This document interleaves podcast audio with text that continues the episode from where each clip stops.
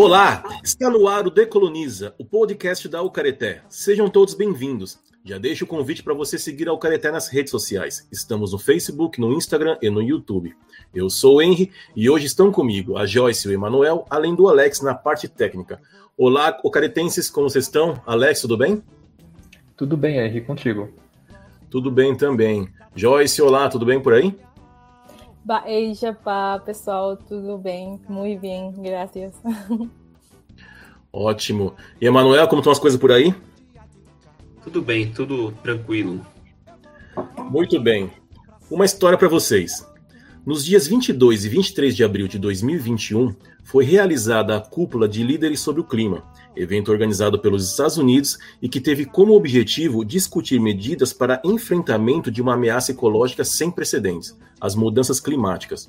De acordo com o quinto relatório do IPCC, o painel intergovernamental para as mudanças do clima, o setor energético foi responsável por cerca de 35% das emissões de gases do efeito estufa. O IPCC também aponta a decarbonização das fontes de energia como sendo uma medida essencial para mitigar as mudanças climáticas. Pode-se dizer, sem exagero, que o futuro da vida no nosso planeta passa por uma mudança na forma como lidamos com a energia.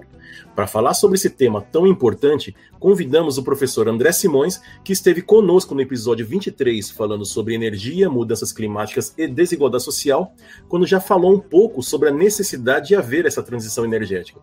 Olá, professor André, esteja tudo bem por aí. Muito, muito bem-vindo novamente muito obrigado por ter aceitado nosso convite para voltar aqui para essa nova participação. Para o caso de alguém não ter escutado o outro episódio, posso pedir para você se apresentar de novo, por favor?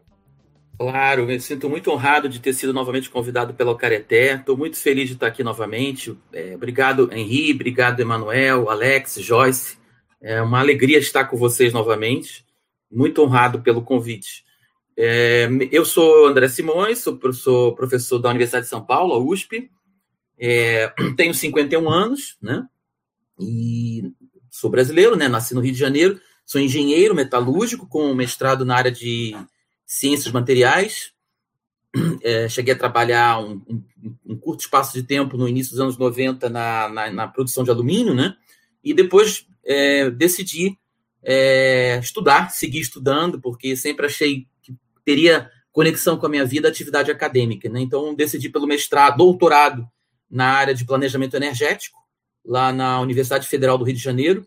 Esse doutorado eu iniciei em 1998, terminei ele há 18 anos, né, em 2003, e depois segui desenvolvendo muitos trabalhos. Fui convidado para, lá no âmbito mesmo desse, desse doutorado em, em planejamento energético, a um ambiente de trabalho muito fascinante, ainda existe hoje, chamado Laboratório Interdisciplinar de Meio Ambiente, coordenado por um professor de grande renome mundial na área de mudanças climáticas, o professor Emílio Lebre Laroveri. E nesse laboratório, né, eu fui comecei a participar de muito, muitos projetos nacionais, é, de fomento nacional e também de fomento internacional. Então, trabalhei para muitos governos, governos de muitos países da Europa, governo brasileiro, Ministério de Minas e Energia, Ministério do Meio Ambiente, algumas empresas é, estadunidenses ou canadenses também.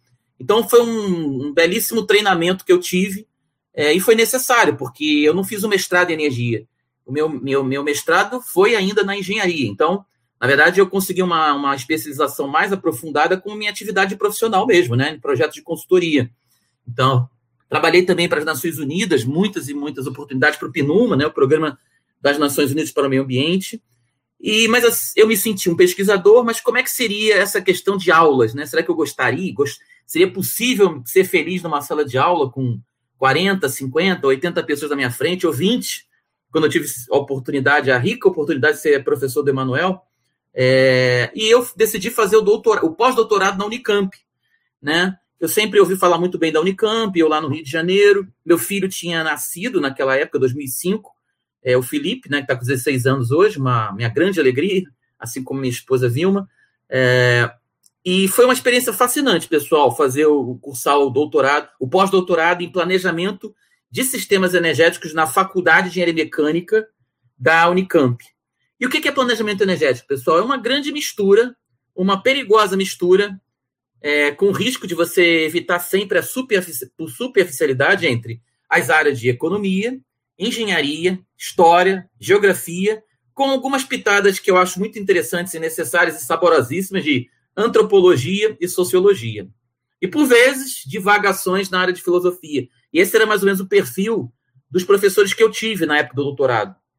Então, no pós-doutorado da Unicamp, eu tive a oportunidade de ter contato com aulas, ministrar, ficar responsável por disciplinas. E adorei. Eu falei, olha, eu gosto dessa coisa de aula, não me sinto desconfortável.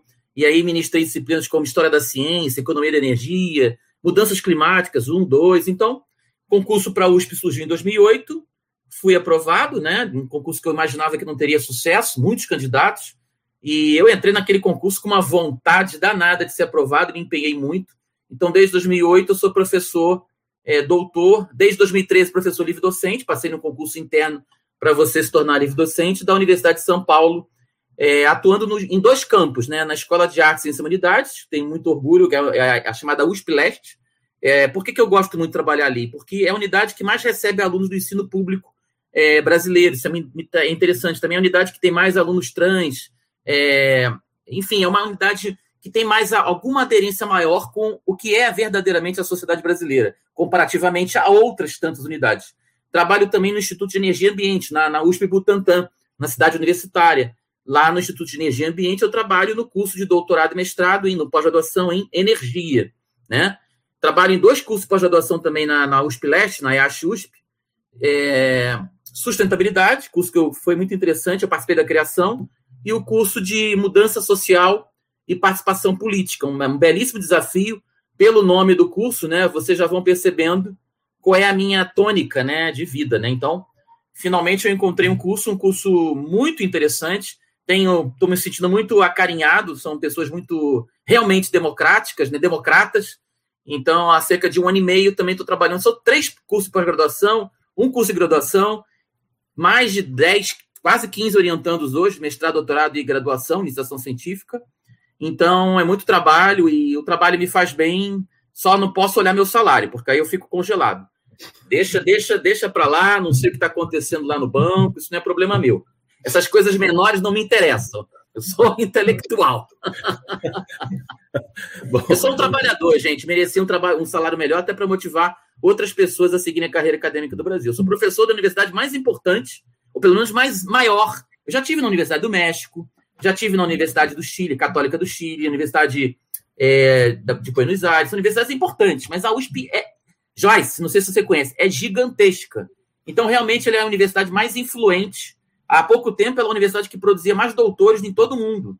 Então, realmente, é uma universidade enorme. São 120 mil pessoas. São 6 mil professores, 5 mil professores, 14 mil funcionários e quase 100 mil alunos entre graduação e pós-graduação, 60 mil graduação, números grandes, né? E 40 mil pós-graduação. Então, é, é, uma, é um mundo, né? A USP realmente ela está no patamar de tamanho, né? De, e vive com um orçamento muito limitado, né? Muitíssimo limitado por conta do avanço do neoliberalismo no Brasil, né? Bom, André, depois dessa sua fala, fica muito evidenciado o quão importante é seu trabalho, especialmente numa instituição como a USP, né? Porque além de ser uma das mais importantes do, do Brasil e inclusive do mundo, você também está dando aula ali numa, numa unidade da USP que está recebendo esses estudantes que estão sendo formados na educação pública, né? Então tem ali uma, digamos, uma dupla função. Mas vamos lá, voltando aqui para o nosso episódio. No primeiro bloco, vamos discutir o que é transição energética, o que é soberania e justiça energética. No segundo bloco, vamos decolonizar essa discussão. E no último bloco, faremos nossas considerações finais. André, no episódio que você participou, você já tinha adiantado sobre a importância de se fazer essa transição. E quando a gente pensa, quando a gente fala em transição energética, a gente está falando sobre mudar a forma de se obter essa energia. Então vamos começar a nossa conversa discutindo sobre por que é preciso realizar essa transição? Muito oportuna pergunta, Henri. A transição energética ela tem sido muito proposta. proposta é, esse movimento iniciou na academia, né? O que acontece, pessoal? A questão do, da transição energética está visceralmente conectada ao enfrentamento das mudanças climáticas. Tá? No final do século XVIII, acontece a Revolução Industrial, um processo de mudanças tecnológicas, sociais, início de impactos ambientais mais vigorosos, mais, mais é, relevantes, e você, a humanidade começa a usar os combustíveis fósseis. Inicia, nesse momento, o uso da, do carvão mineral na máquina a vapor. Na passagem, no meio do século XIX, entra no cenário energético global na geopolítica da energia, entra o petróleo. Né? Petróleo, né, lá nos Estados Unidos, na Pensilvânia, 1859, coronel, um sujeito muito é, diferente, né? É, coronel Edwin Drake, ele descobre com a sua equipe petróleo na Pensilvânia a 21 metros de profundidade. Então você já tem dois combustíveis fósseis muito importantes entrando em cena. Petróleo, com petróleo hoje você consegue produzir cerca de 6 mil derivados. Né? A petroquímica e todos os combustíveis líquidos. Né? No na passagem do século, quase um pouquinho antes da passagem do século XIX para o século XX, entra em cena outro, outro combustível fóssil muito importante até hoje, o gás natural. Esse consumo desses principais combustíveis fósseis, então eu estou mencionando aqui centralmente carvão mineral, petróleo e gás natural, tem sido usado na humanidade para diversas finalidades. Tá? E esse consumo está associado à combustão, para usar um termo mais coloquial, queima, para o uso no setor de transporte, para movimentar automóveis, caminhões, navios, aviões, e no setor de geração de energia, no, no que se refere à geração de energia elétrica, é, usa-se muito na Europa hoje, e há um bom tempo, carvão mineral, tá? E também gás natural. Né? O caso do Brasil não é bem assim. O Brasil é mais típico na produção de energia elétrica o uso de grandes hidrelétricas, como é o caso de Belo Monte e Itaipu. Então, pessoal, meus nossos queridos ouvintes da Ucareté, a, questão de transição energética está associada a um esforço necessário para reduzir a nossa dependência desses combustíveis fósseis centrais que eu comentei, carvão mineral, petróleo e gás natural, para que seja criada uma outra forma de geração de energia baseada em energias renováveis. Por quê?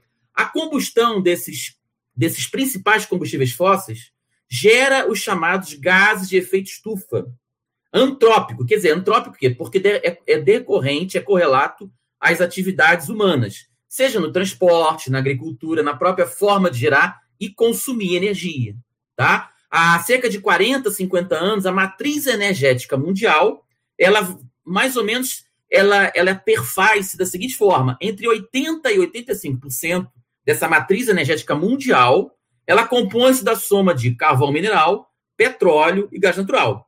Consequentemente, é, associada a esse modelo de geração e consumo energético, há muitas e muitas emissões é, de gás de efeito estufa, principalmente o maior, mais importante deles em termos de volume, o dióxido de carbono, CO2.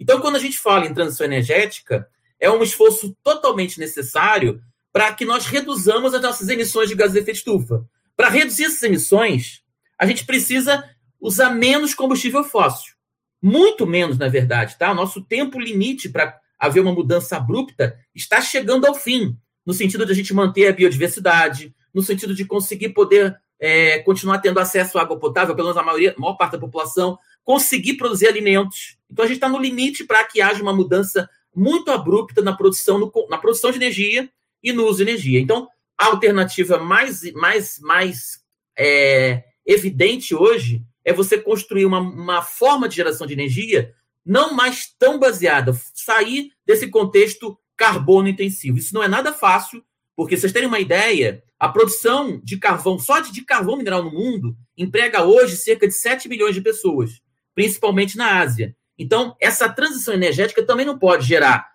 muito desemprego, tem que ser uma coisa feita com bastante coerência, com planejamento estratégico, planejamento energético, e que não gere também impactos ambientais, porque não existe energia limpa, energia renovável, mas a produção de energia baseada numa fazenda solar ou numa fazenda eólica também tem os seus impactos ambientais e sociais, por vezes. Porém, relativamente ao carvão mineral, ao gás natural e ao petróleo, esses impactos são relativamente menores. Mas não existe, é, não existe refeição grátis na natureza, tá? Na medida que existe o ser humano, atividades humanas, há impacto.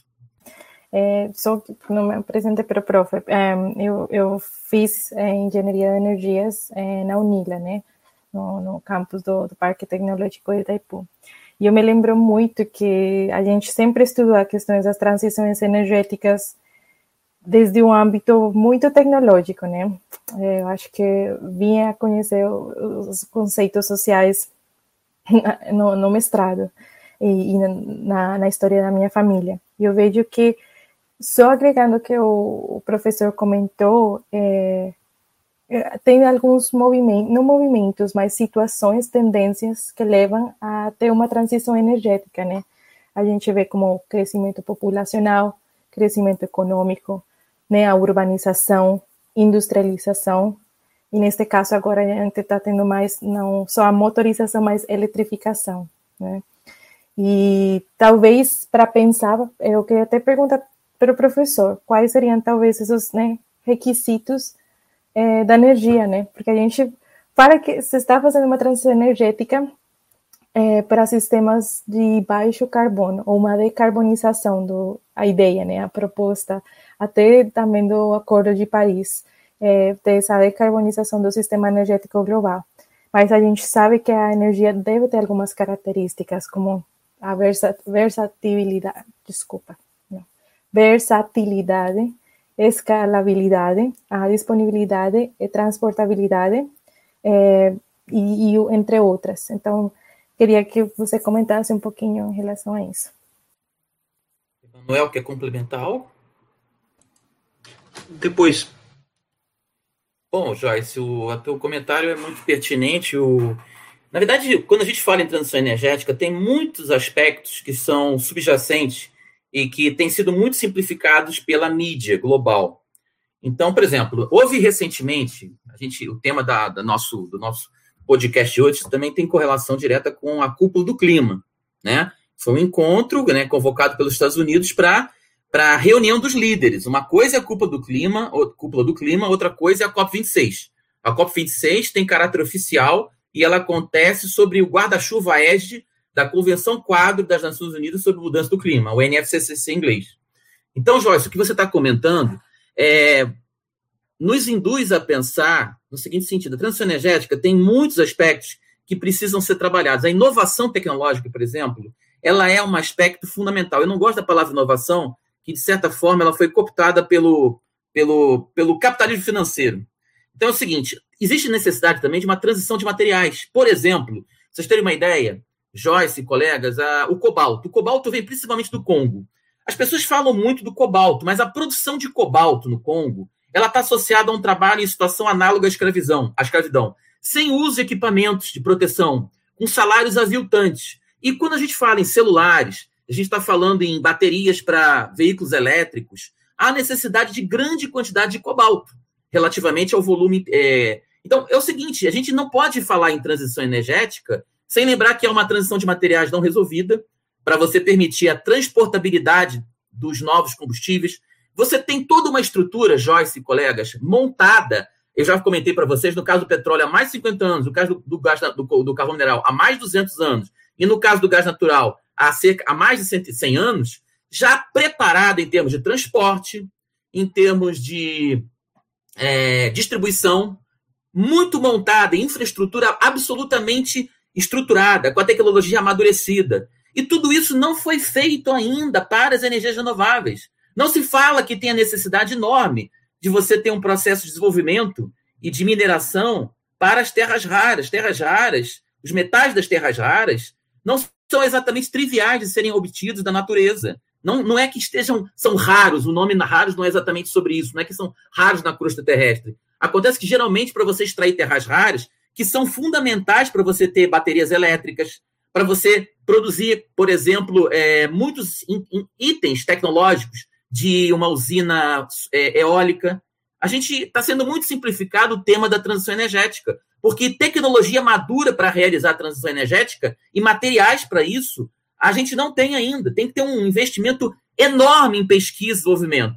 Por isso que eu acho é um, é um discurso muito retórico quando o presidente atual dos Estados Unidos, Joe Biden, é positivo que Biden tenha uma posição é, respeitosa diante da ciência em relação à questão do aquecimento global, mudança climática, mas é completamente falacioso quando o Biden chega na cúpula do clima e comenta.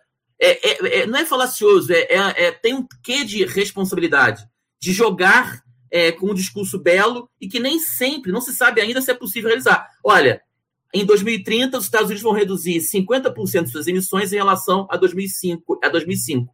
É uma meta incrivelmente ambiciosa. Legal que ele faça isso. É uma meta quase que o dobro da meta que Obama propôs em 2015, no âmbito do Acordo de Paris. Né? É uma meta quase que o dobro. tá? E, e, os Estados Unidos não têm preparado ainda uma estrutura, o mundo não está preparado ainda, não tem a tecnologia, como a Joyce muito inteligentemente comentou, coerentemente comentou, para você realizar o transporte, é, a distribuição. Isso tudo está associado a novos materiais que a tecnologia não há. Vocês terem ideia, é, um, um, importante magnata mundial da indústria de, de computação, Bill Gates, recentemente comentou uma, uma frase interessante dele, né? Nem 50% da tecnologia para realizar a transição energética está amadurecida. A gente fala muito em transição energética, mas ela hoje, se for feita do jeito que a tecnologia que nós temos, a gente vai gerar muito desemprego, né? E provavelmente vai gerar também alguma, algum impacto ambiental importante. Nós estamos, nós criamos um problema dramático. Nos tornamos muito dependentes do petróleo, do carvão mineral e do gás natural. Sair dessa não pode ser feito com discurso.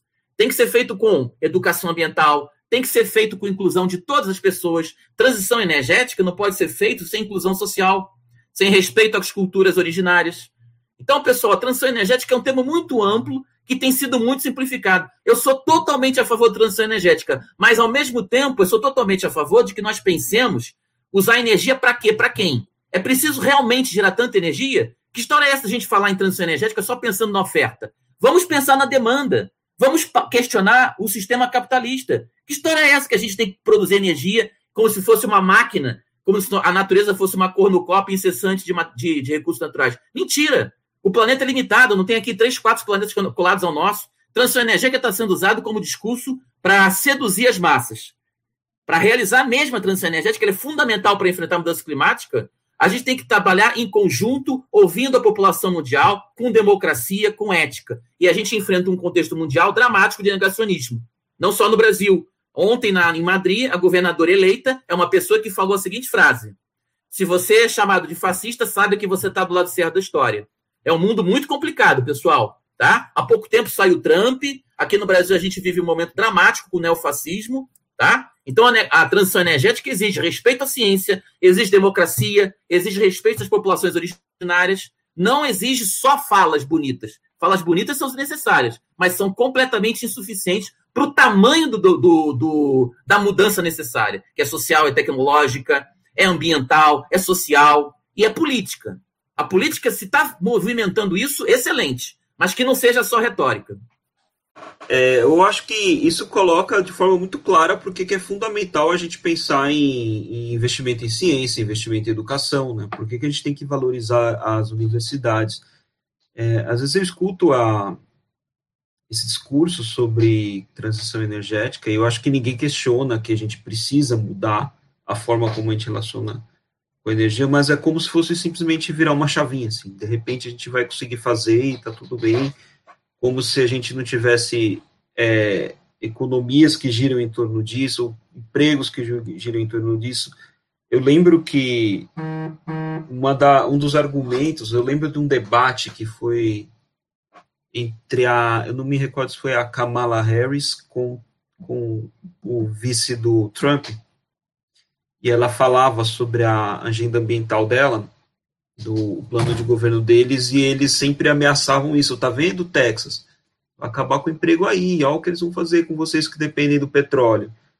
É, eu acho que a gente precisa ter essa abordagem mais é, holística, vamos assim dizer, né? Ela precisa considerar o aspecto social, tá, vamos, a gente precisa fazer sim, mas como que a gente vai fazer com os empregos que estão dependendo? Como que a gente vai fazer essa. Aí eu acho que a palavra é interessante, transição mesmo, né? Como que a gente vai proporcionar isso? E aí nessa nessa toada aqui eu até gostaria de trazer para a discussão uma, a ideia de justiça intergeracional. A, a Joyce gosta bastante do tema, a gente conversa bastante sobre isso, e porque quando a gente está pensando aqui em, nos impactos para o planeta a longo prazo, né, a médio já, os impactos já estão acontecendo né, a, a, longo prazo, a gente tá, tem que pensar que tem uma parcela da, da população do planeta que ainda não existe, que não está nem que ainda não está tendo nem a, a condição de opinar, mas que vai ser muito afetada. Né? E eu acho que quando a gente pensa nessa mudança também, acho que a gente precisa começar a pensar nos nossos filhos, nos nossos netos, Né? Não só na, nós, nós vamos enfrentar a, a essas consequências, mas acho que até um dever ético aí para quem, quem está por vir, né? É um desafio e tanto. Sim, é, de fato, Emanuel.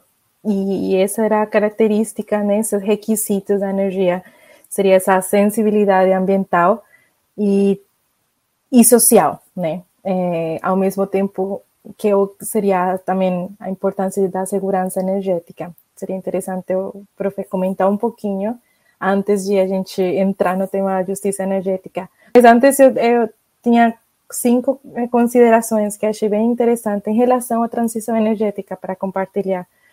É, se, será que a gente pode falar que transição, as transições energéticas é, são processos que demoram muito? Ou que eles têm é uma, que as transições energéticas tendem a seguir caminho para combustíveis é, de melhor desempenho, uma me, melhor eficiência? como o professor André, parece que elas resolvem um problema ao introduzir um outro. E elas tendem a seguir um caminho à descarbonização. E ali nessa questão né, da descarbonização é, é fundamental, como o professor comenta, a gente está num modelo totalmente insustenível, é, o qual faz que a gente tenha ecocídios, né, que a gente já conversou. Os ecocídios né, são essas externalidades desse sistema que não respeita esses limites da natureza, que não trabalha numa lógica da natureza.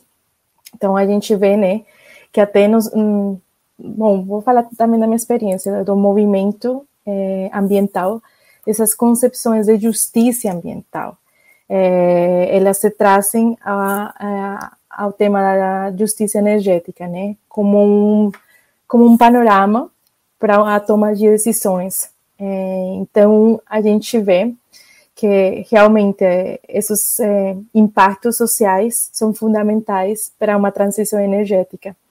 E para introduzir o tema, eu queria falar que essa questão é, da justiça energética ela está baseada em três pilares, em três tópicos fundamentais, que seriam a distribuição, o reconhecimento e acho que em português seria a justiça processual.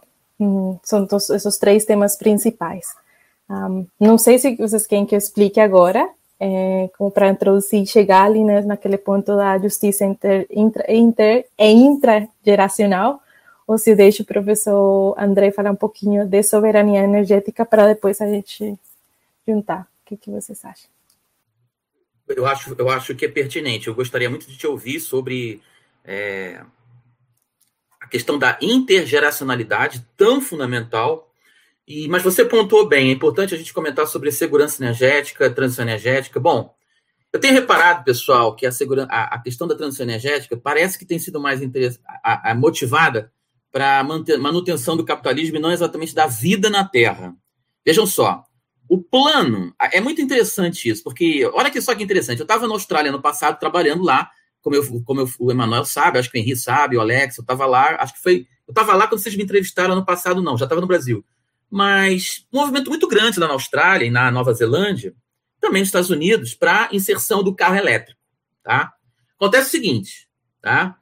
E muito pensamento no, no carro elétrico individual. Eu me lembro de participar de um evento grande na Austrália com pessoas, né, classe média, né, um evento apoiado pela Universidade de Melbourne, eu estava trabalhando, e pessoas desejosas de comprar o carro elétrico e com poder aquisitivo para tal, muito motivadas. A sensação que eu tive clara, eu vejo aqui no Brasil, né? O cara quer morar num condomínio chamado Eco, não sei o quê, uma questão de você aliviar sua culpa ambiental, né? Porque o carro elétrico é uma solução completamente falsa. É a solução se você pensar no carro elétrico coletivo, o ônibus elétrico.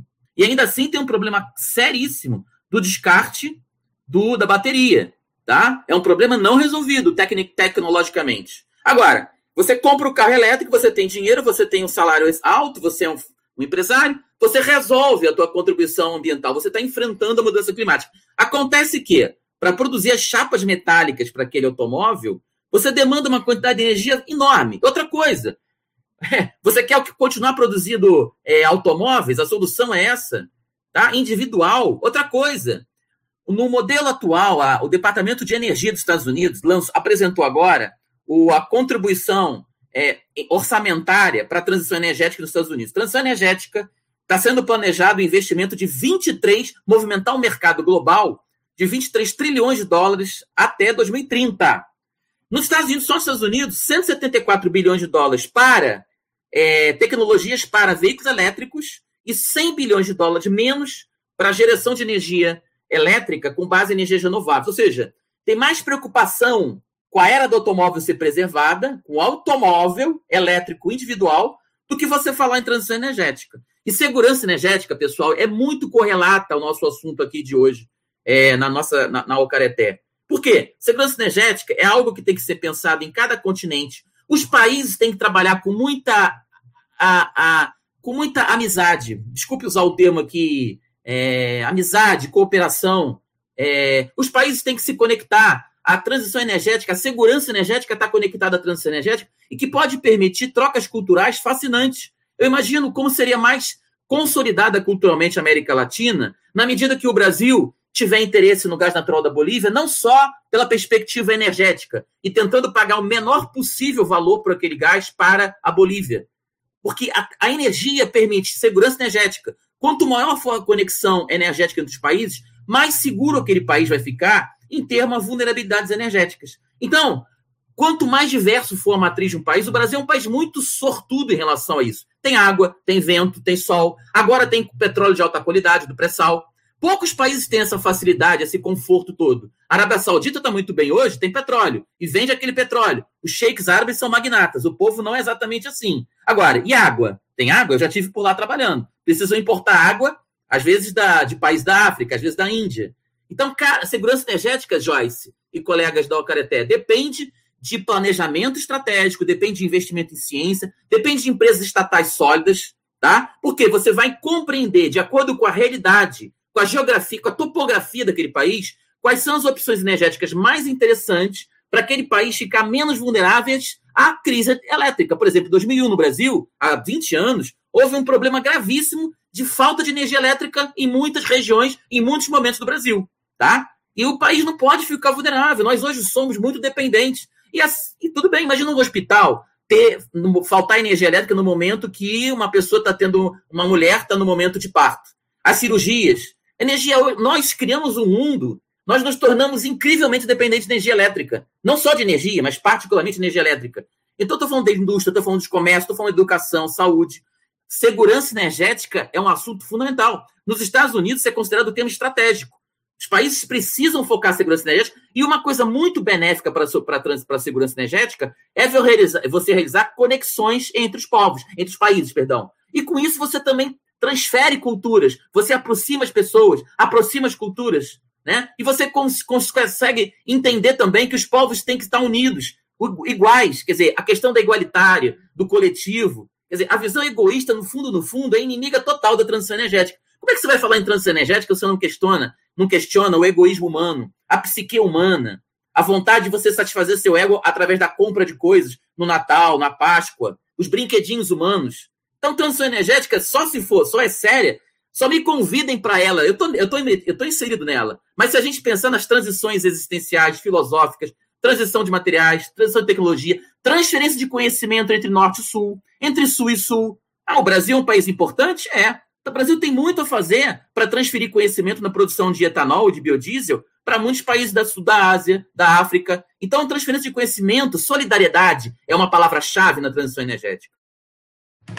É, professor, eu gostei muito que três pontos que você tocou, que foi mencionar a como se dá essa cadeia produtiva, ter mencionado os carros elétricos, essa relação mais solidária, porque isso me remeteu a um, um fato recente envolvendo o Elon Musk, quando questionaram ele sobre a produção dos Tesla, né, ah, e a relação com o golpe que teve na Bolívia, e ele disse: Olha, a gente derruba o governo que quiser, lidem com isso, né? Então, às vezes a gente está querendo aliviar a nossa consciência, por um lado, quer dizer, quem tem dinheiro para isso, para comprando um Tesla, um carro elétrico, mas está ali sustentando a exploração ali em regime análogo de escravidão no outro país, está derrubando, está atentando contra a democracia de outro. Então, É, eu acho que realmente não dá para a gente pensar é, numa transição energética nesses termos, né?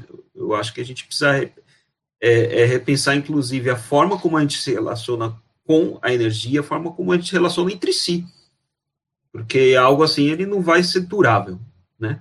Você não vai ter paz no mundo enquanto você olha o outro só para fomentar essa mentalidade extrativista ali de chegar lá, vou sugar tudo que eu posso ali para produzir celular mais barato e botar lá um adesivinho, eco nele, sabe? Perdão, Emanuel, posso abrir um parênteses? Joyce, Henri, Alex, Manuel, a transição energética também não pode implicar em considerar que o outro é só o outro humano, os outros seres vivos todos. Porque, por exemplo, então a gente falou no início do nosso papo hoje, delicioso, como sempre, com o Careté, sobre materiais, cobalto. A transição energética, por vezes, se for feita observando só o lucro, ou principalmente o lucro, você pode implicar em desmatamento para que você faça uma produção mineral de metais. Quer dizer, isso não tem sentido. A transição energética tem que ser feita com coerência, com igualdade social, com justiça ambiental, né? Senão você está redu... Não tem sentido, pessoal, você falar em transição energética se você está falando em desmatamento.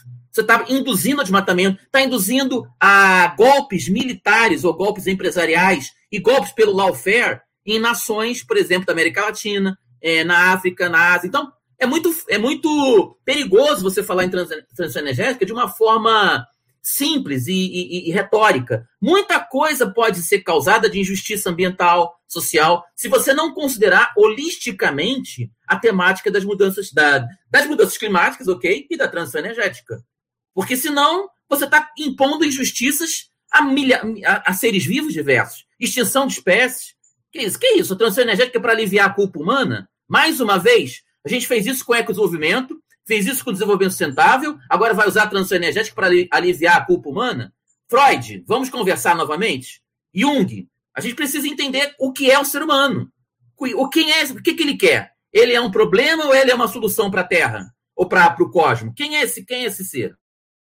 E aí, talvez para fechar essa parte, prof, especialmente, eu, eu vejo que a gente tem esses discursos de transição energética nas agendas globais, né? Mas elas podem ter uma meio que uma tradução não crítica, né, a um discurso de justiça nacional e local. Então a gente vê muito essas noções muito ocidentais de transição energética que elas não se aplicam a nossas realidades. E aí eu acho que vai ser o próximo tema que a gente vai conversar. Perfeito, Joyce. Bom, a Joyce já encerrou esse bloco, voltamos já já para discutir como a gente vai decolonizar essa tal de transição energética. Voltamos já já. Decoloniza, o podcast da Ucareté. Um bate-papo com uma boa pitada decolonial sobre os povos tradicionais, culturas, racismos e muito mais.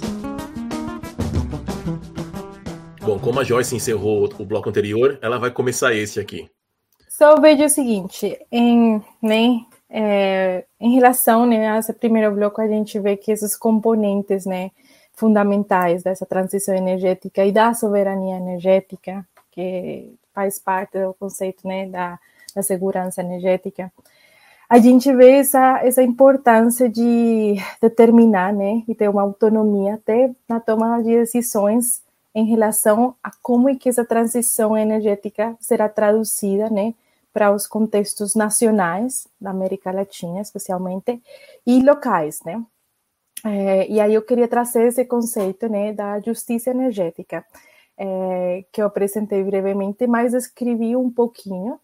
Um, e eu vejo assim que você tem nessa né, visão, por exemplo, que eu falei, da, dos, desse tripé dessa, desses três pilares, né, da distribuição, que é, é, né, identificar essa relação, basicamente, da infraestrutura, aonde que estão os empreendimentos energéticos, mas desde uma perspectiva do consumidor também, de, de pobreza energética, de entender essas demandas não só do consumidor em relação ao acesso à eletricidade, mas também das decisões individuais para ter acesso a essas energias. É, segundo, seria identificar a quem afeta né, a, essa transição energética, ou esse reconhecimento.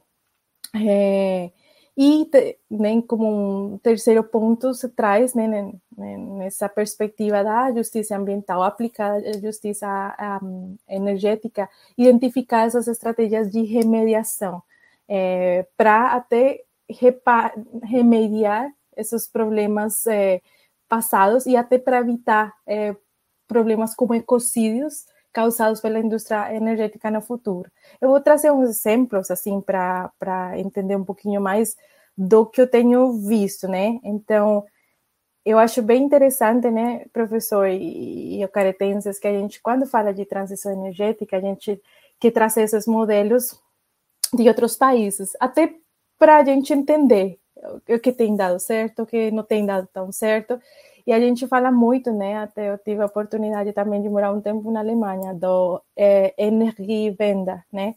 Que é esse, essa transição energética, esse processo que eles tiveram, né? Eu acho que eu vou pontuar é, desde essa perspectiva da distribuição da justiça energética, por exemplo, é, sempre se fala que é bem importante o processo que eles estavam fazendo em relação ao fechamento né, das usinas nucleares. É, sem embargo, né, é, em, contudo, a gente vê que basicamente tem outras questões de como né, substituir é, esse, o, o, uso desse combustível e também ser inclusivos nesse processo de transição. Eu estava estudando né, um tempo é, que eu tinha host family lá, e eles estavam me explicando que o governo da Alemanha fez é, meio que para é, incentivar o uso de energias renováveis, é, começou a usar muito as tarifas feed-in. Não sei, prof, se assim seria a tradução em português. É, é feed-in, é. Uhum, tá bom. E como para apoiar, como falava, a, ao aumento das energias renováveis na matriz energética deles.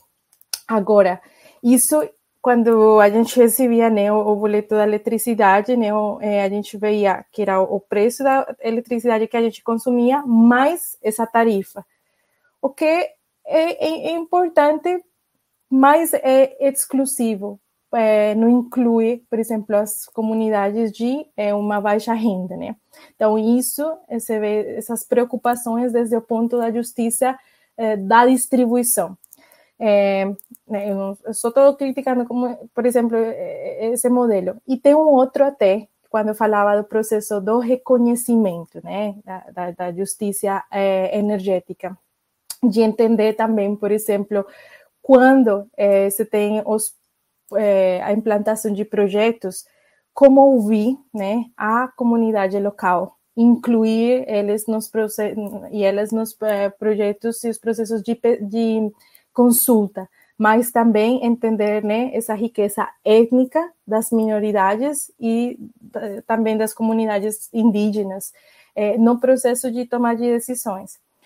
E como, bom, eu, eu estou fazendo é, faculdade aqui no Reino Unido, é, os, um, os uh, o par da, da família, né, de, do meu namorado, eles são da Escócia. Eles me contaram, né, do, de um exemplo de não só de soberania energética, mas de reconhecimento energético na ilha de Lewis, que fica lá no norte é, da Escócia.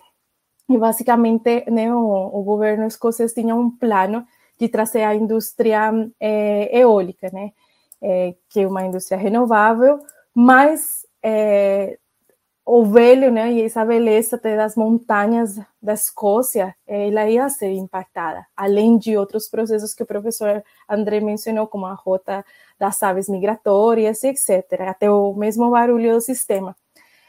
O que, que aconteceu? A comunidade se organizou, ela não deixou é, que aquele empreendimento fosse imposto, ainda né, que se falava que ia ter um, um, meio que um return over investment, meio que um, é, um financiamento para as pessoas locais de 2 milhões de, de libras.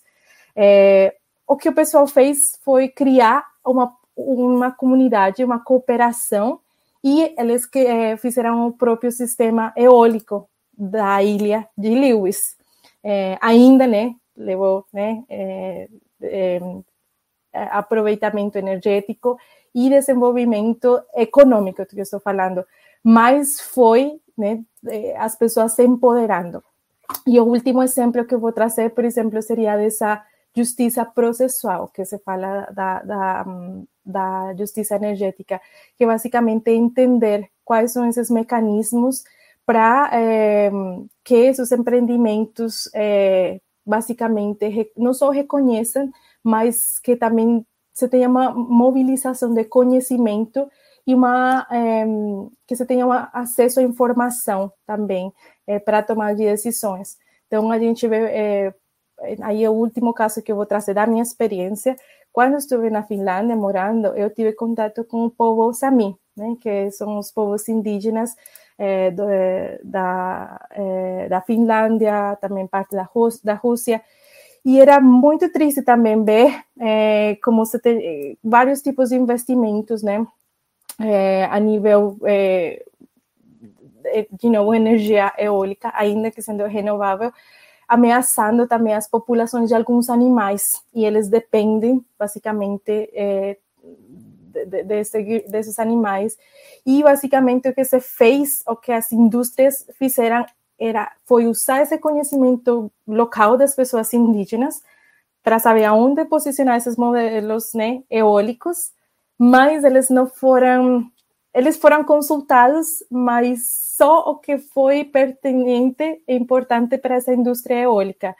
É, teve outras questões, até, por exemplo, de é, relações de gênero e, e, e no, nesse processo da construção que não foram levadas em conta. Então, aí a gente vê que realmente assim, a, a, os sistemas energéticos e a justiça energética é complexo e que basicamente a gente vê como decolonizar o desenvolvimento desses sistemas de uma escala global, né? Do global a regional, ao nacional ou local, por meio, né, da não só do discurso, mas da ação. E tem muitos exemplos, é, especialmente eu acho que é isso que a gente quer ver mais na América Latina. E para terminar essa parte, eu só queria falar que basicamente a gente entende, né, que o conceito da justiça energética deve ser né, pluralista e não se, se não restrito só, só à aplicação tecnológica ou à né, locação de um projeto num período de tempo, mas também é, entender que muitas das consequências dos empreendimentos, investimentos energéticos agora não tem uma pre, pre, uma previsão próxima, são impactos de longo prazo.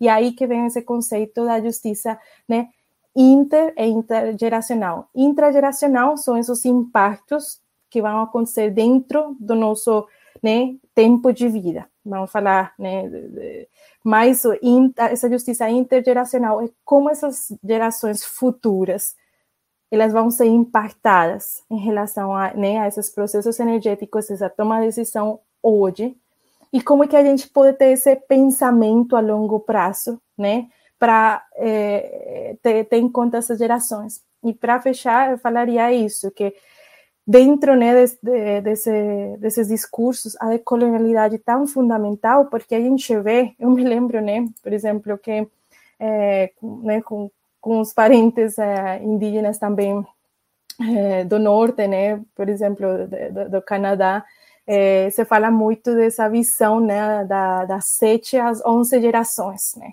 De você tomar uma decisão agora que vai impactar das sete a onze gerações.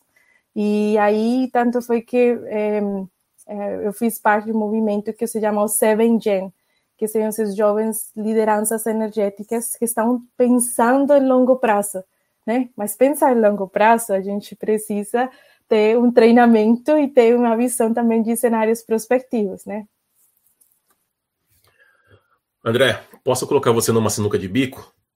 Faço gosto, fica à vontade, pode. Não, porque a Joyce trouxe pontos que são muito, muito interessantes e muito importantes, mas ela está trazendo exemplos da Escócia, está trazendo exemplos da Finlândia. Eu tenho um exemplo do México, queria, queria comentar rápido. Claro, claro. Uh, mas nós estamos aqui trazendo uma série de exemplos sobre alternativas né, para você fazer essa, essa efetivar de fato a, a transição energética. Mas quando a gente pensa, a gente já discutiu como a transição energética pode estar sendo usada pelo sistema econômico para poder ganhar em cima disso, ou para apaziguar a consciência alheia, enfim. Tem uma série de questões e de elementos que estão por, ao redor da, da, desse tema transição energética, né? Mas quando a gente pensa em transição energética, se for uma transição para continuar alimentando o mesmo modo de vida, vai cair nessa armadilha que é a, continuar sendo destrutivo, né? Porque, no final das contas, a, a obtenção da energia, a produção energética é para sustentar uma, um modo de vida. Uma, a, a, o modo de vida veio antes da produção energética, né? A produção energética que a gente conhece hoje surgiu para sustentar o modo de vida que veio, que estava estruturando tudo isso. Aí você, como alguém que tem trabalhado com essa área, tem viajado aí vários países do mundo para discutir a temática energética, e também tem essa preocupação e essa sensibilidade para considerar, para entender a, a, o ponto de vista desses povos originários do Brasil. E aí, assim, para ilustrar, para tentar dar um pouco de horizonte para a gente, né, para a gente é, conseguir vislumbrar algum futuro, é possível estabelecer critérios é, para escolher as opções de produção energética? Assim, o que, que pode ser viável para a gente hoje no Brasil? Claro que é possível, mas assim, uma, um aspecto que eu acho que está na, tava na fala da Joyce, não exatamente nesse bloco, você você construir, mudar a questão orçamentária no Brasil para priorizar a educação integral e de qualidade para todas as crianças do Brasil. E a temática ambiental estar no currículo das crianças. Eu estou falando de uma nova cidadania, chamada cidadania climática, que o pesquisador Paulo Moutinho, lá da, da, do INPA, lá da Amazônia, tem trabalhado muito. Né? Eu sou muito favorável. Inclusive, eu já coordenei trabalhos projeto de extensão na USP com colégios públicos em São Paulo, privados, né? Para você trabalhar essa questão da cidadania climática desde a da criancinha lá em casa e compreender que a energia é, não é só uma forma de você ter qualidade de vida e eventualmente comprar coisas. Energia também é distribuição de, de educação de qualidade. E o que a Joyce comentou, Henrique, o que você também comentou, é necessário que eu explicite e exemplifique com um exemplo muito oportuno de geração de energia é, elétrica com base em fazenda eólica é, no sudoeste do México. Tive há pouco tempo uma experiência muito rica é, no estado de Osaka, no istmo de Tehuantepec, uma coisa muito emblemática, pessoal. A produção nessa região do México é provavelmente, é preciso avançar nos estudos, a região com maior potencial de geração de energia elétrica com base em fazenda eólica de todo as Américas considerando a América do Norte, América Central e América do Sul. Nessa região do México, estimo de Terrantepec, vivem populações originárias, inclusive pretéritas aos astecas. Tá? Povos originários vivem nessa região. Nessa região, grandes empreendedores decidiram construir uma fazenda eólica gigantesca. Então, é, um orientando o meu de mestrado, com meu apoio, nós temos contato. É, o rapaz do México, a gente fez uma, uma pesquisa muito consistente, eu achei um trabalho muito rico, nós percebemos lá que a implementação da fazenda eólica, enorme o empreendimento, não respeitou, não ouviu a comunidade local. E nós verificamos assassinatos de lideranças indígenas, nós verificamos uma coisa muito dramática, que aquela energia, no fundo, não resolvia a questão do acesso à energia para pessoas que nunca tiveram energia no México. A questão da decolonização, tão, tão cara ao Careté, é muito, é muito correlata à transição energética. Por quê? Há no mundo hoje, pessoal, cerca de 300 milhões de habitantes, pessoas, dentre esses quase 8 bilhões de habitantes hoje na Terra, que não têm acesso à energia elétrica. Não tem energia elétrica em casa, tá? Para nenhum tipo de uso. É, essas pessoas geralmente estão no sul, no sul global, tá? O sul global inclui os países da América do Hemisfério Sul, é, descontando aí, né, a Austrália e Nova Zelândia, e também as populações carentes de países é, desenvolvidos. Já tive nos Estados Unidos a trabalho, e é verdade que tem muita pobreza e miséria nos Estados Unidos, tá? É um país muito interessante, exemplo do capitalismo que consegue conviver com muita pobreza ao mesmo tempo. Ou seja, os seres humanos são menos importantes do que a produção econômica, parece, né? Já que aquilo ali é um exemplo e tem gente na rua, é estranho, né? Mas no México, aquela energia elétrica não era levada para as casas das pessoas que não têm energia, muito menos para as casas das pessoas vulneráveis. Era levada para uma fábrica enorme de uma empresa que todos nós ouvimos desde criancinha, chamada Coca-Cola, que fica no centro do México.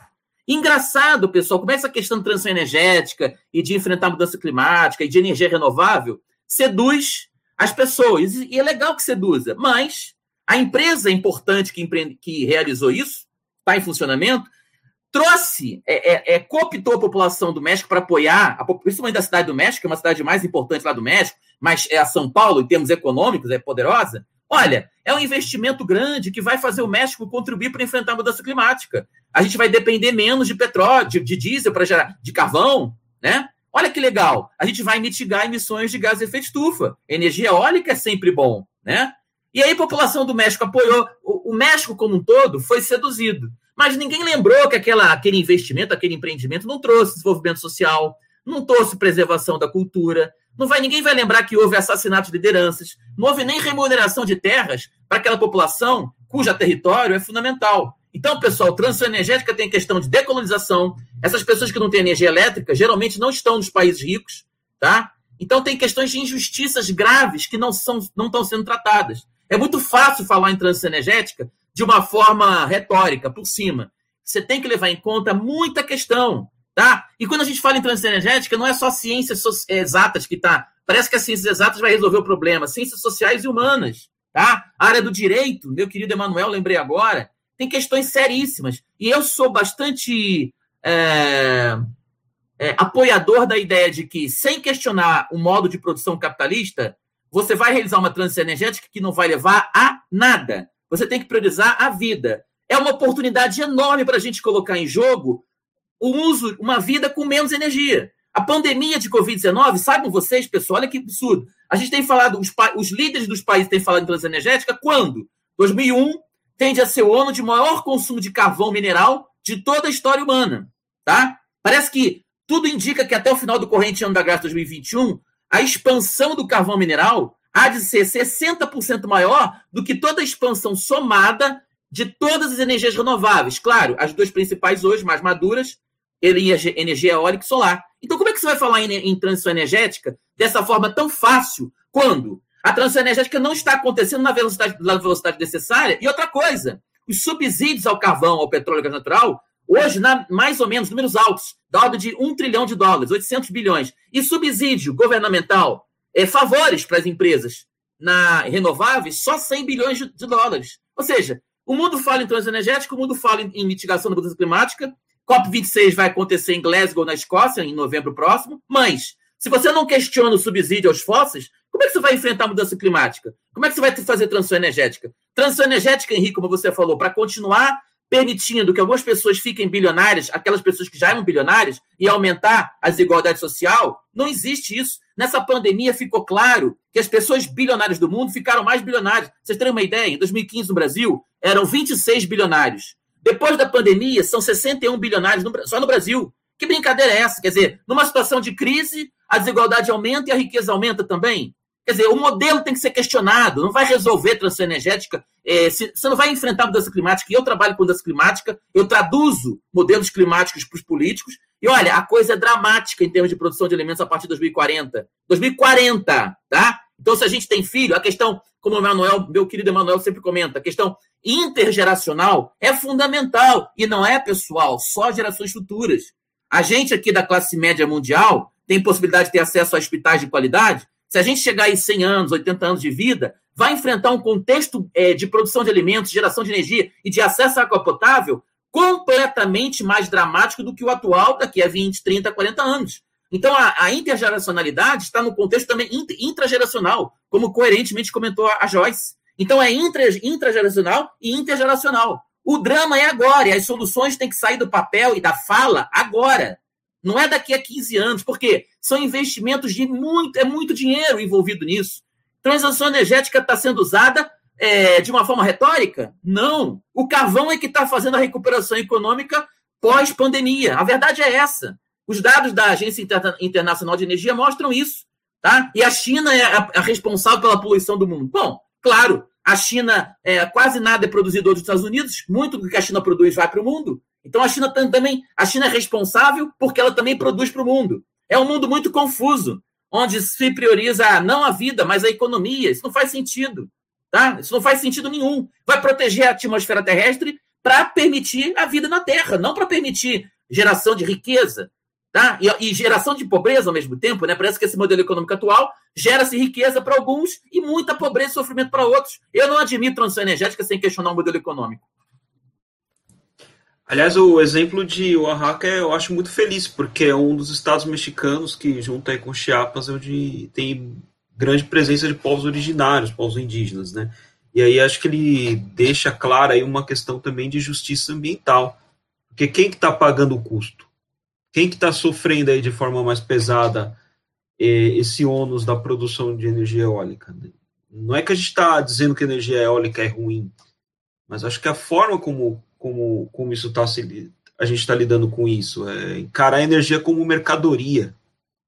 É a gente achar que vai mudar, vamos, vamos usar energia solar não para rever o modo de vida, mas para conseguir gastar mais com menos peso na consciência. Então acho que ninguém aqui é contra a energia renovável, pessoal. A gente só não quer banalizar o tema. Nós só não queremos ser tratados como tolos. De tolos. Aliás, o Nelson Rodrigues já falou: o perigo do futuro é o seguinte: os idiotas são fáceis de controlar. O problema é quando eles se tornam muitos. E aí a gente perde o jogo, porque com muitos idiotas a gente perde. Não nos deixemos é, perder a característica do pensamento e do pensamento crítico. De nada a gente tem, adianta ter uma boa formação, ser um brilhante engenheiro, um brilhante historiador, se a gente não tem uma compreensão da sociedade humana, tá? Grandes cientistas participaram do projeto da bomba atômica. Eu vi uma, eu vi um, li um livro, uma peça de teatro fascinante, mostrando a angústia daqueles cientistas quando o presidente Truman, o Roosevelt falece no final da Segunda Guerra Mundial, antes de terminar, e o presidente Truman, Harry Truman, assume o poder e decide lançar as bombas atômicas no Japão. Ah, e os cientistas, mas eu não sabia. O cientista, o pesquisador, tem que ter uma compreensão da sociedade, tem que ler literatura, tem que ler Dostoiévski, tem que ler Tolstói, tem que ler, é, tem que ler a literatura produzida pelo, pelo nosso querido moçambicano. Ah, eu queria lembrar do escritor que eu adoro lá da África, o Mia Couto. Mia Couto, quer dizer, tem que ler Darcy Ribeiro, tem que ler os grandes escritores brasileiros, os escritores Harry, é, Hemingway. O, o, o pensador atual tem que ser o intelectual. Mais o intelectual ser culto para ser feliz. Não é ser culto para você trazer a cultura como se fosse um objeto de consumo. Culto para transformar a humanidade como diria o pensador José Martí, inspirador de revoluções na América Latina ao longo do século passado, século XX, né? Por exemplo, a Revolução Cubana, de 1959, liderada por Fidel Castro, que com todos os defeitos foi um líder muito importante do século passado, que tinha uma preocupação muito grande com a questão ambiental. Há um belíssimo livro do Fidel Castro, discursos muito interessantes. Ah, o Fidel perseguiu homossexuais. Ninguém acerta, tá certo? Foi um erro, tá? Assim como Stalin cometeu outros erros mas a gente precisa se inspirar mais nas experiências socialistas do que nas experiências capitalistas para construir a verdadeira transição energética. Certamente, tá? A justiça e a igualdade são a tônica do futuro. Ou então, o futuro vai ser antecipado para o fim, tá? E aí aqueles filmes mais dramáticos, Mad Max, configura se tornarão realidade. Realmente a extinção da vida humana, tal qual a gente conhece hoje, é uma realidade bastante provável, um cenário provável para as próximas décadas é muito não, real. Peraí, profe, e os jovens? A gente não quer esse cenário, entendeu? A gente não quer esse cenário. Mas, Eu mas, vejo. É, ainda tem tempo, mas a gente tem que compreender que sim, o assunto é muito sim. grave, não é uma questão só. É, um debate filosófico, é um não, debate sim. existencial. A nossa, a nossa espécie está em risco. Essa é a realidade. Eu acho que foi é muito oportuno você até comparar, fazer essa comparação com a bomba atômica, porque realmente, se a transição energética ela pode nos levar a um, patamar, né, de, de até adaptar as mudanças climáticas, porque elas são uma realidade. A gente já tem que aprender a, a viver com elas, entendeu? A, a, a gente não está só na questão da mitigação, mas também da adaptação. Eu acho que isso demonstra né, o nosso debate como essas preocupações né, inter, inter e intrageracionais também, né, elas são representadas né, dentro do processo da transição energética. E também do como nós, especialmente os jovens, as crianças, a gente se imagina esse futuro energético, como, que não só se imagina, mas como que a gente vai e estamos construindo essa transição energética desde uma perspectiva da justiça energética e da decolonização. Deixa eu fazer um pedido para a Joyce, que ela tinha lido para a gente aqui quando estava em off. Ela leu um trecho que a gente está discutindo sobre questões sociais.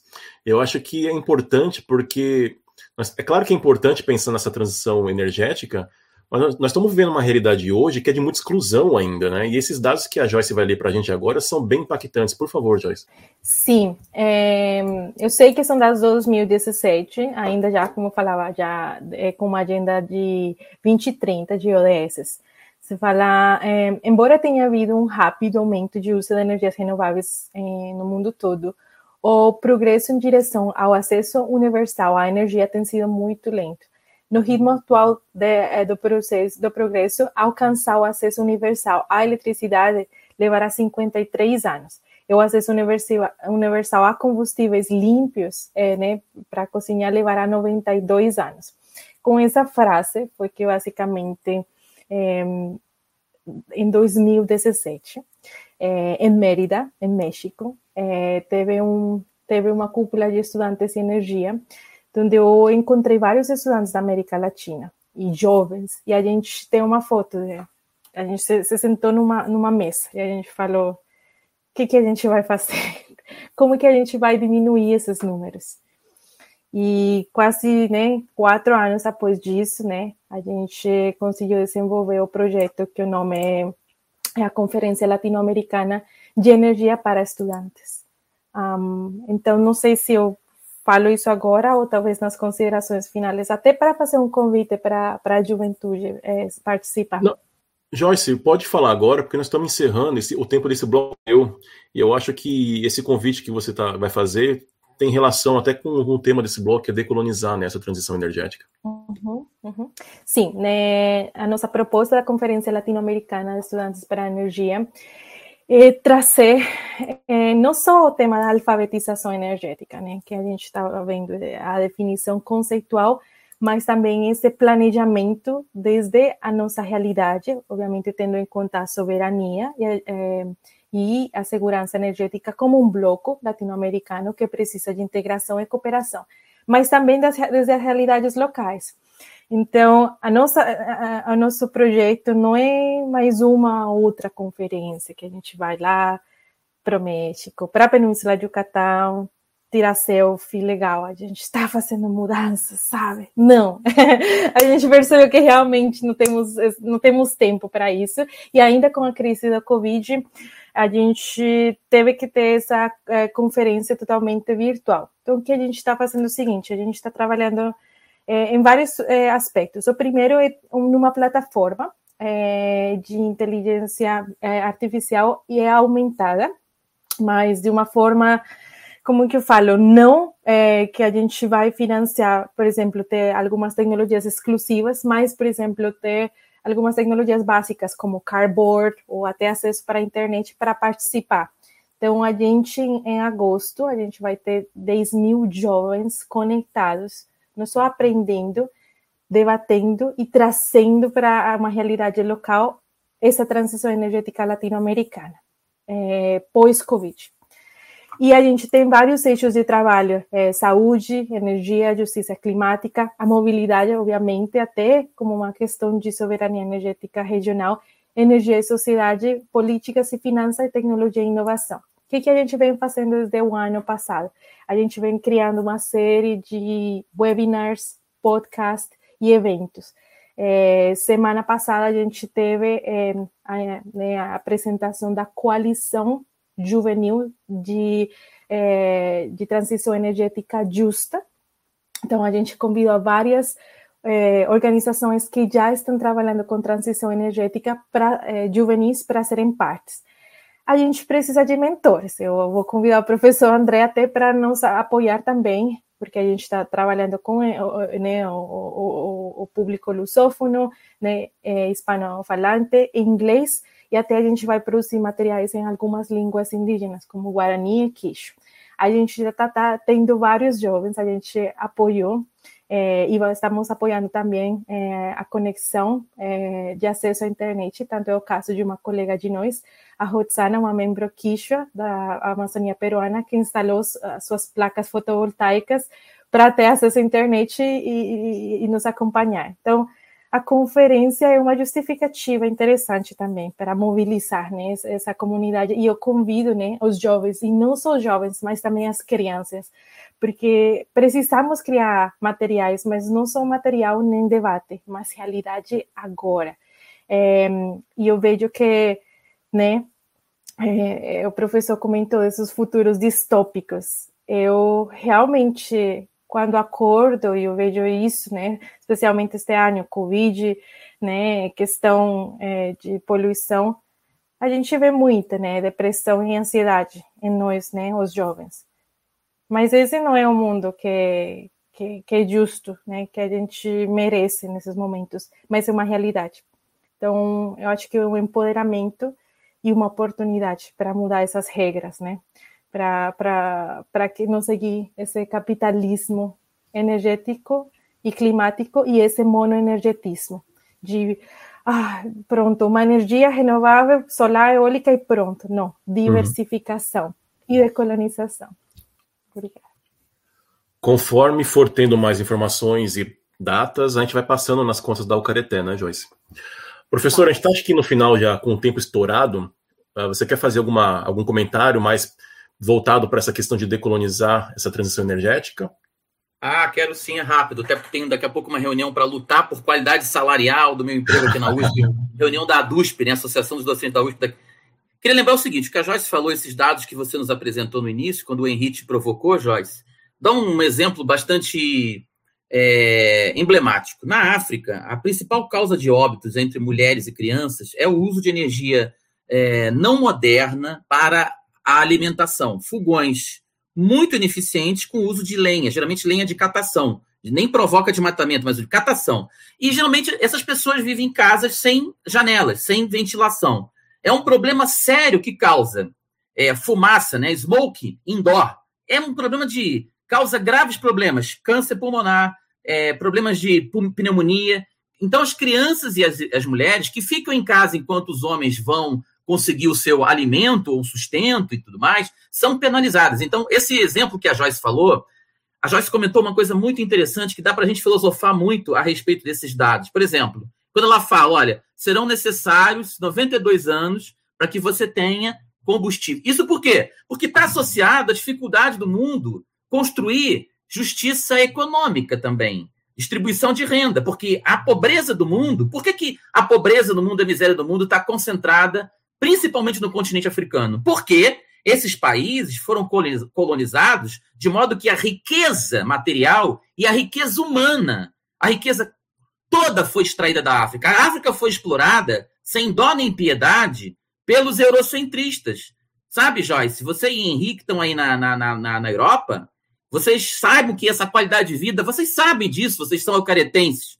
Eu tive na Europa, trabalho, todo esse conforto europeu de nações super que a gente olha são desenvolvidas como a França. A França cobrou, cobrava até pouco tempo do Haiti uma penalidade de 75% do PIB do Haiti para sua independência, para a independência do Haiti. E a culpa da Bélgica, de Luxemburgo, da Holanda, da Alemanha, da França, né?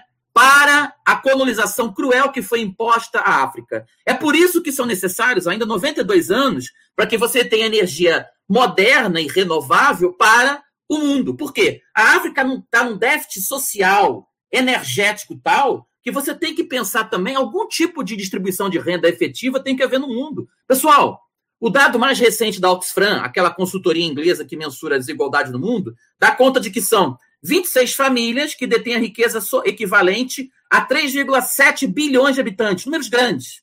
Ah, e o professor André errou, os críticos, né? os inimigos do, do, do, do, da igualdade. Ai, mas esse cara errou. Números grandes, ordem de grandeza. 26 famílias detêm a riqueza de 3,7 bilhões de habitantes da Terra, a parte mais vulnerável, né? Isso é justo? No Brasil, cinco brasileiros, mesmo, mesmo, mesmo dado, Emanuel, Henri, Alex Joyce, cinco brasileiros detêm a riqueza somada de 105 milhões de brasileiros. Cinco brasileiros, todos homens brancos, não descendentes de, de povos originários, todos vindos da Europa sofisticada. Mentira! A solução do mundo ainda não surgiu. A solução do mundo é conversar, é todo mundo igual, os povos originários. Os indígenas estavam aqui no Brasil há 12, 20 mil anos. Chegam os colonizadores sem tomar banho e começam a criar dificuldade para a sustentabilidade. Ali começou o problema, tá?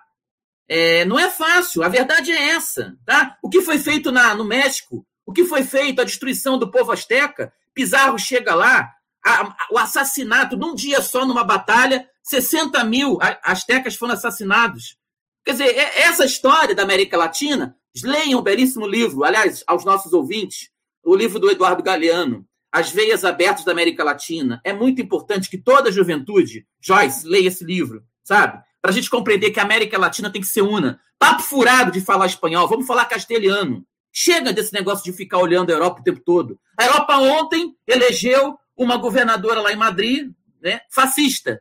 Fascista, tá? Que papo é esse que a Europa tem a solução do mundo? Não sejamos contra a Europa, não é isso. É a mesma coisa da energia renovável que a gente está falando. Ninguém aqui é contra, não é nada disso. Nem contra a energia renovável. Só que a gente tem que falar da verdade, a realidade, a justiça social, tá bom? Não vamos ficar aqui dourando a pílula, porque a pílula é complexa e muitas vezes é amarga. Bom, esse é um tema que daria para desdobrar muito mais, né? Mas demandaria muito mais tempo. Bom, a gente vai finalizar esse segundo bloco, voltamos já já para nossas considerações finais. Decoloniza, o podcast da Ucareté. Um bate-papo com uma boa pitada decolonial sobre os povos tradicionais, culturas, racismos e muito mais. Estamos chegando ao final de mais um episódio. Com certeza daria para continuar falando aqui durante horas e horas. Todo mundo já deve ter percebido como o André é super entusiasmado para falar sobre a temática. Então, infelizmente, a gente não tem tempo hábil para fazer tudo isso, né? André, quer fazer alguma consideração final? Agradecer aos alcaretenses, feliz pela oportunidade e, particularmente nesse evento, uma honra ter conhecido a Joyce, ouvir e aprender com a Joyce, que eu não tinha tido a oportunidade de ter esse contato rico. Muito obrigado pela. Achei fantástico.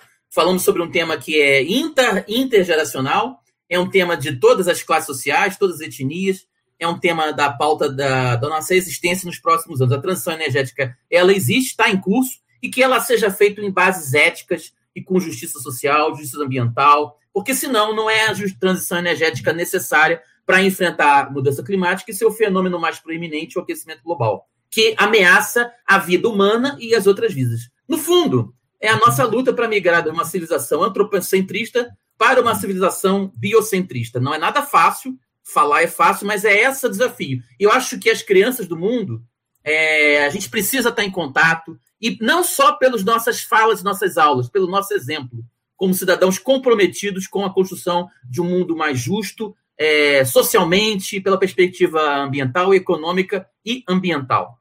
Nosso exemplo de vida é fundamental para além de nossas falas. Né?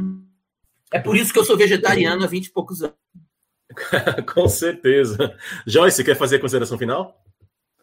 Acho que já fiz. Não, eu não quero falar mais. Eu quero que os ouvintes vão lá nos apoiar os nossos projetos, vão lá a se, continuar se decolonizando, a, a ter uma alfabetização energética é, é prioridade agora, ter, uhum. aprender isso e, e, apoiar os jovens, né? É, ensinar, mas também deixar a gente construir esse futuro é, sustentável, realmente sustentável e decolonial. Sim. Emanuel, quer fazer a consideração final? Fica até difícil, né? Mas vamos lá. Eu acho o seguinte: o tema que a gente está tratando aqui, dá, ele rende episódios e mais episódios. Daria para a gente fazer uma série sobre energias aqui, a gente ficaria muito longe de esgotar o tema. A gente não pode encarar a. A gente tem que tomar muito cuidado com essas ciladas aí de retórica que se faz em torno de transição energética. Ela leva a gente num caminho muito fácil. E é muito fácil e equivocado. A gente vai achar que. A gente, não pode, a gente vai achar que vai mudar para continuar tratando tudo como mercadoria e, e que vai resolver o problema. Não vai quando a gente faz essa crítica ao modelo eurocentrista, modelo etnocentrado, a gente não está dizendo que tudo que vem de lá é ruim, mas a gente tem que tirar isso do pedestal também. A gente não pode achar que aquela é a única solução que tem. A gente pode aprender muito com outras perspectivas. É, no, eu acho que a gente não vai sair do problema é, seguindo o modelo que gerou o problema. É, não dá. Se a gente não, não, não repensar toda essa forma de, de lidar com, com, a, com o meio ambiente, com as outras pessoas, com os outros seres vivos, se a gente ficar encarando tudo como mercadoria e ficar falando, ah, vai ter oposição entre vida e mercadoria, ou caindo nessas chantagens do, do estilo é isso ou emprego, a gente vai continuar. A gente não tem futuro. Não dá para a gente ir para Marte.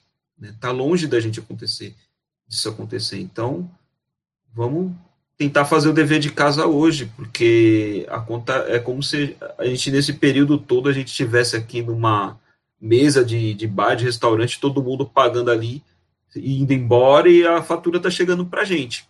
A gente vai começar a pagar essa fatura. Então acho que a gente precisa refletir sobre isso e precisa decolonizar um pouco essas ideias. É isso aí, Emanuel. Mais uma vez, muito obrigado, André. Obrigado, Joyce, Emanuel e Alex. Muito obrigado aos ouvintes pela companhia. Procurem Alcareté no Facebook, no Instagram e no YouTube. Até o próximo episódio. Beijos e abraços alcaretenses. Tchau. Vai pra avenida no dia de carnaval. Eu vou pra Oslo pra ver a turma do Pelo, do Pelourinho, Pelourinha. Pelourão. Eu vou pra Oslo